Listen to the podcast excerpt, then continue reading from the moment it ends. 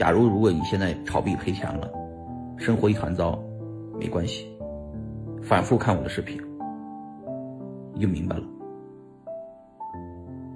就是人其实可以做到低欲望的，可以做到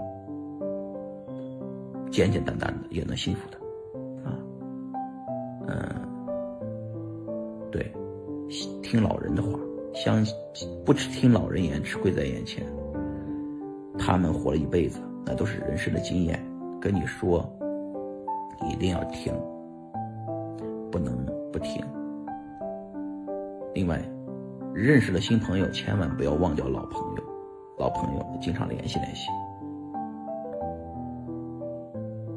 还有是，懂得感恩那些真正在你迷茫的时候给你指路明灯的人，感谢他们！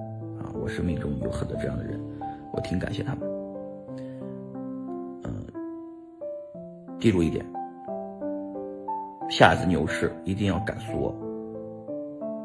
嗯，说对了，一把就暴富，不暴富很难赚钱，就慢慢的一年靠百分之五、百分之十这种复利上升挣不了大钱的，就是要抓住一次暴富的机会，一定要暴富。